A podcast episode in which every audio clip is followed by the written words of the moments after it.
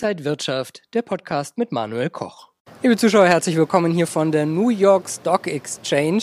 Pangea Live hat ein sehr erfolgreiches Jahr hinter sich, trotz ja vieler Schwierigkeiten im Marktumfeld.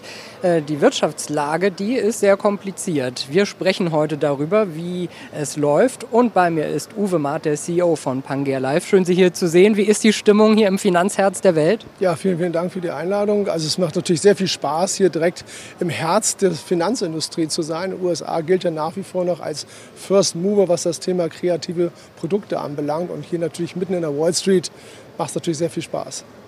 Wie kommt es, dass Ihre beiden Fonds relativ gut durch äh, diese schwierigen Zeiten eigentlich gekommen sind? Erst die Covid-Krise, dann Ukraine-Krieg, äh, hohe Inflation, also ja viele Fragezeichen so im Markt. Wie ist es, dass Sie so stabil da durchkommen? Das ist eine sehr gute Frage.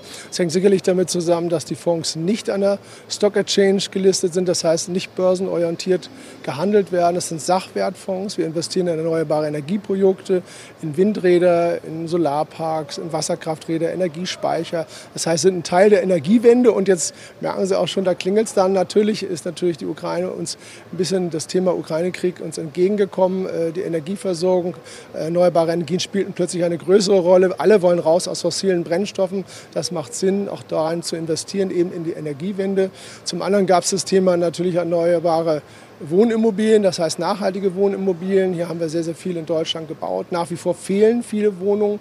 Aber wenn jede Stadt oder jede Gemeinde CO2-neutral werden will, muss man einfach auch klimaneutral bauen können. Und das kann man in der Regel nur mit Neubauten. Und tatsächlich haben beide Fonds im Durchschnitt dann gemeinsam eine Rendite von etwa 10 Prozent erreicht, was natürlich über, oberhalb der Inflation lag. Und das hat uns ganz besonders gefreut. Mit Ihrem Fonds Blue Living sind Sie ja seit kurzem nicht nur in Deutschland, sondern auch hier in den USA investiert. Wie schätzen Sie da generell die Perspektiven für beide Investmentfonds und Investmentthemen praktisch ein nachhaltiges Wohnen auf der einen Seite und erneuerbare Energien auf der anderen Seite?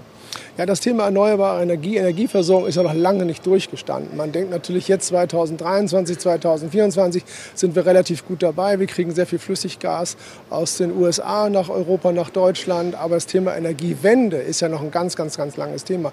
Wir wollen bis 2030 60 Prozent unserer Energie mindestens aus erneuerbaren Energien erwirtschaften, also tendenziell in Richtung 80 Prozent. Das heißt, wir müssen da noch sehr, sehr, sehr viel tun in Europa. Da wird man auch nicht bange drum. Also das Thema Elektromobilität hat erst angefangen.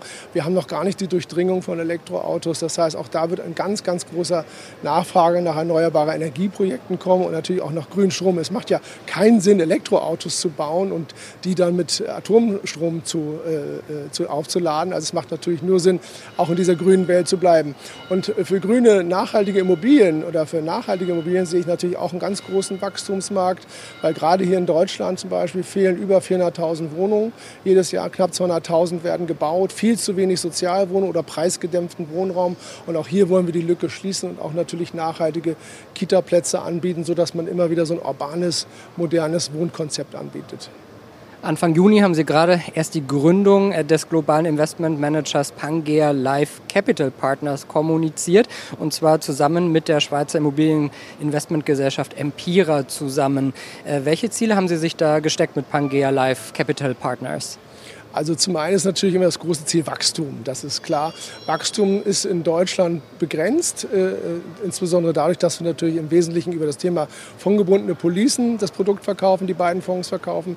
Wir öffnen uns auch für andere Märkte, zunächst mal für, für äh, Schweiz und Österreich und gehen aber auch noch in weitere Märkte und wollen auch künftig Kunden anbieten, in institutionelle ähm, äh, Fonds zu investieren außerhalb des Versicherungsmarktes. Das heißt, dass man auch direkt in die Fonds investieren kann, das über einen Dachfonds. Wir werden hier verschiedene Konstrukte anbieten. Wir fangen damit jetzt erst an zum 1.7. und Ende des Jahres, 1.1.2024, denke ich, dass wir hier wesentlich mehr Fonds und weitere Produktvarianten auch anbieten können. Sie verfolgen ja mit dem Joint Venture auch internationale Wachstumspläne. Welche Märkte und weitere Investmentsektoren können wir denn da vielleicht noch vom Pangea Live erwarten? Eins habe ich gerade erwähnt, die Dachmärkte natürlich, Schweiz und Österreich. Da sind wir auch sehr schon weit in der Verhandlung, insbesondere im Bereich Österreich.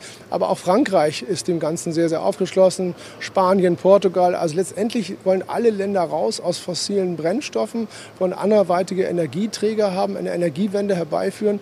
Und man weiß eben auch in anderen Ländern, man muss nachhaltig und grün und vor allem sozialverträglich bauen. Ansonsten wird die Kluft zwischen Arm und Reich immer größer. Und da sehen wir uns auch in der Verantwortung, da eine Lücke zu schließen. Findet man sie auch bald hier an der Wall Street? Ja, das ist eine sehr schöne Frage. Ich glaube, so weit ist es noch nicht. Das ist noch ein sehr, sehr weiter Weg. Aber es ist natürlich immer wieder schön, hier an der Wall Street zu sein.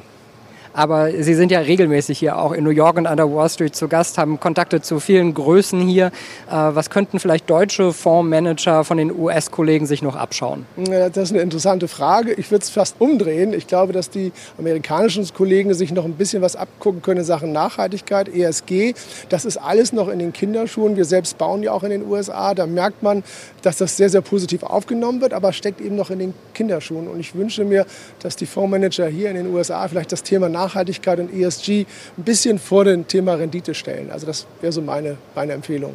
Ist doch auch mal schön, vielleicht irgendwo voraus zu sein. Das stimmt. Als First Mover in Deutschland macht es natürlich Spaß. Sagt Uwe Matt, der CEO von Pangea Live. Schön, dass Sie hier in New York an der Wall Street waren und danke Ihnen, liebe Zuschauer, fürs Interesse. Alles Gute und bis bald.